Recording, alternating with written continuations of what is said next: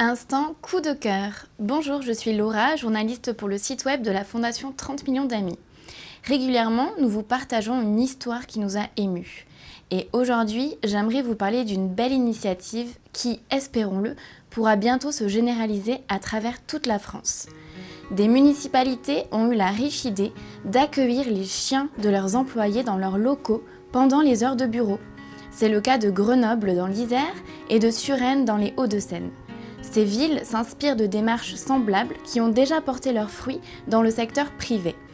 Il est vrai que les bénéfices sont nombreux et chacun y trouve son compte. Avec la fin du confinement et le retour au présentiel, les chiens ont dû se réhabituer à rester seuls.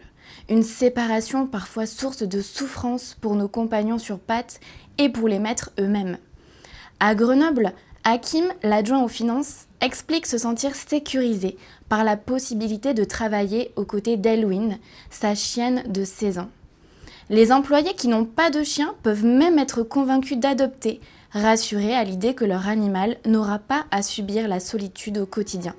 Sans oublier les personnes qui ne connaissaient pas la jante canine et qui commencent ainsi à s'y intéresser au point de vouloir adopter. Un bon moyen donc de favoriser l'adoption. Mais les maîtres et les animaux ne sont pas les seuls gagnants, loin de là. Les chiens sont un grand vecteur de lien social. Grâce à eux, l'ambiance entre collègues est plus conviviale. Des relations peuvent se nouer.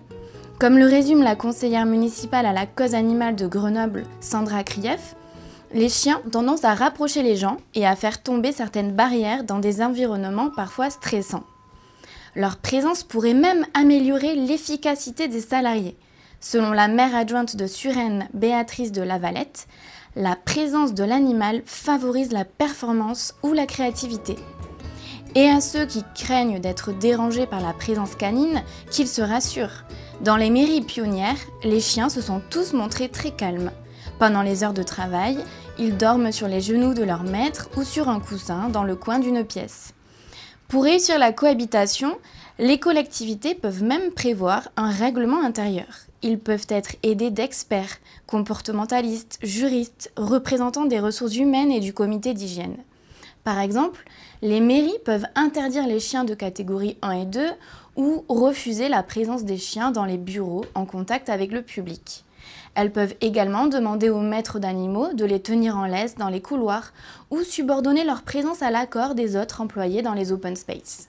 En somme, la présence des chiens crée un climat apaisant et permet de retrouver un réel bien-être sur son lieu de travail. Cette démarche gagnant-gagnant pourrait bien inspirer d'autres communes de premier plan. À Strasbourg, l'idée semble déjà avoir fait son chemin. Alors aux autres villes de suivre l'exemple.